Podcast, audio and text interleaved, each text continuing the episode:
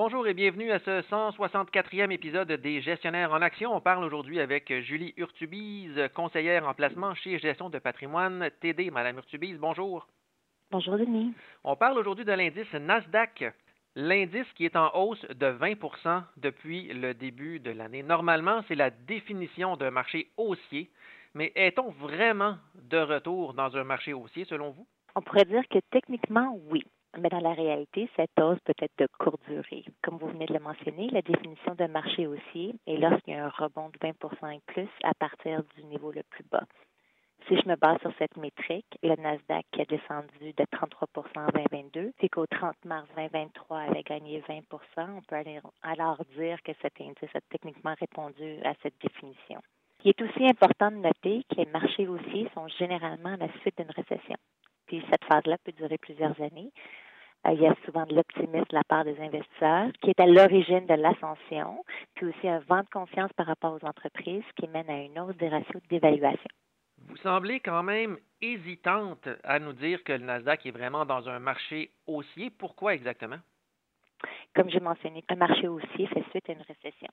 Si je me fie à ce que disent certains analystes, soit que nous sommes en récession actuellement, puisque trois des sept marqueurs qui signalent une récession sont présents, ou qu'elle est à venir incessamment. Euh, même si elle sera considérée légère, elle aura lieu.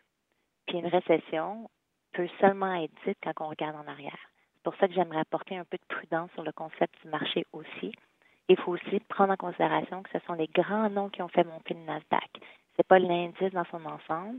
Ça représente à peu près 6 ou 7 noms sur 100 compagnies qui ont gagné en moyenne 39% Si je vous comprends bien, il manque en ce moment, pour qu'on soit officiellement dans un marché haussier, autrement dit, il manque que les autorités aient déclaré qu'on soit officiellement sorti de la récession. Exactement. Puis il manque de, clarté. Euh, l'inflation est toujours au cœur du sujet, même si on la voit diminuer. On cherche aussi à savoir quelle direction les banques centrales prendront, puisqu'une politique monétaire trop agressive peut avoir un impact foudroyant sur les entreprises, sur l'économie dans son ensemble et le taux de chômage.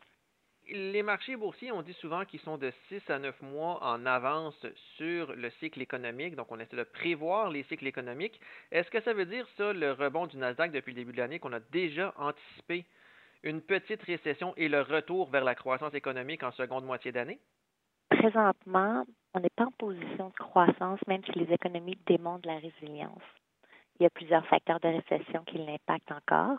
En gros, une récession est définie par une baisse de productivité, un ralentissement de l'investissement, une augmentation du chômage. Tout ça est généralement causé par soit des facteurs externes comme une guerre, une hausse de pétrole, etc., ou euh, internes, des bulles immobilières, ou les politiques monétaires ou budgétaires strictes. Il y a aussi les impacts des hausses de taux depuis 2022 qui se feront de plus en plus ressentir cette année. Euh, on a les taux les plus élevés depuis les 15 dernières années. Donc, ceci cause des perturbations au sein du système bancaire qui mènent à des incertitudes des, conditions économiques. Puis même si l'inflation a chuté au Canada pendant huit mois consécutifs, elle demeure quand même élevée. Si je regarde le site du gouvernement du Canada, le Canada est bien placé pour traverser une période de turbulence, mais nous sommes encore à l'étape de discuter comment surmonter un ralentissement économique plutôt que de dire que nous avons le vent dans les voiles. Est-ce qu'il y a des secteurs à privilégier ou à éviter à la bourse dans ce contexte-là? Compte tenu de la forte hausse de l'année et de l'incertitude persistante, j'estime que le moment est mal choisi pour prendre des risques excessifs dans un portefeuille. Euh, bien que la hausse puisse se poursuivre, je ne dispose pas d'une visibilité suffisante pour soutenir la thèse d'un marché haussier. Donc, à ce stade, je préfère limiter les risques, rechercher les opportunités d'investissement dans des entreprises individuelles plutôt que dans des secteurs spécifiques. Merci beaucoup, Mme Urtubis. Merci à vous. Plaisir.